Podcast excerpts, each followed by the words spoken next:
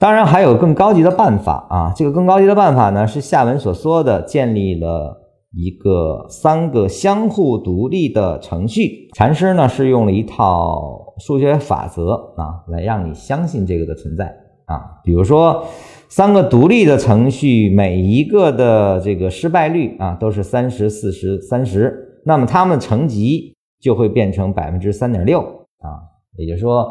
三个独立的时候的失败率很高，但是呢，集合的这个状态下，它就变成了失败率就可以被大幅控制了。这个是它的一个数学逻辑。当然，这个数学逻辑展开的话呢，我可能更想说一下，建立哪三个独立的程序。实际上，我们目前的体系就按照禅师的这个指引在进行的啊。这三个程序是什么啊？我们一个一个说一下。第一个呢，叫独立的技术指标。就是只做走势分析的指标，我们叫技术分析啊，就是图表分析啊。一切跟图表分析相关的指标的运用，它都是这个维度下的，因为它是相互作用的。我在市面上看到很多的一些。他们觉得很牛的战法也拿过来跟我分享啊！我一看，呃，MACD 什么样，KDJ 怎么样，量价配合什么情况下会出现什么样的结果啊？给我的一个，他说你这个我们测过，后面还不错。我说这没用，你这是一个东西啊，因为 K 线和量价只有一个分析维度，无论你怎么变形，都是依托于 K 线的走势来生成的，所以它只能作为一个独立体系，就是我变它就会变，那这是相互作用的，完全正相关。那这只能是一个。第二个呢是建立的是比价，很多人也问过我，比价是什么？比价实际上就是价格比较，就是经济市场这个比价效应是非常突出的。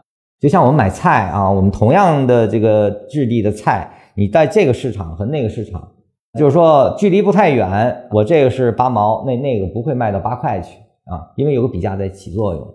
小区的房子也是如此，这个房子。这个一平是三万，你是不会五万去卖的，因为没人买；你也不会两万去卖掉，因为你不愿意。所以说，这就是比价。比价就是相对的这个群体有一个锚啊，我们叫平均的估值。这个估值整体下降的时候，处于这个里面的这个因，这个我们叫个体就会发生在这个下的一个比价效应的体现，这就叫比价。根据比价呢，我们实际上在我们的系统里也做出了比价 K 线这样的东西啊，非常好用。它就是说以大盘的综合指数啊为一个标的物，有一个参照，而我所有的这个都跟它做比较啊，也就是说它这个整个重心在上涨，我今天没涨，那它就是跌的。如果大家都在跌，我哪怕跌的比大家少啊，我的比价实际上是涨的。比价就是比较啊，比较比较价格。把参照物的运动抽离掉，才是这个股票的真正价值的体现啊！我是用这个办法，实际上还是非常好用的啊。这是个比价。第三点呢，叫基本面啊。基本面是什么呢？基本面就是说，它不可以直接作用于市场啊。呃，相关性的制约呀，有的是显而易见的，有的是相反的，就是它不是一个正相关。呃，研究基本面的人，他是不考虑价格的，不考虑现在是涨还是跌的，他只考虑现在这个公司值不值啊。我们他是从市值考虑的。那研究这块的人，他都是我们都可以称之为基本面啊。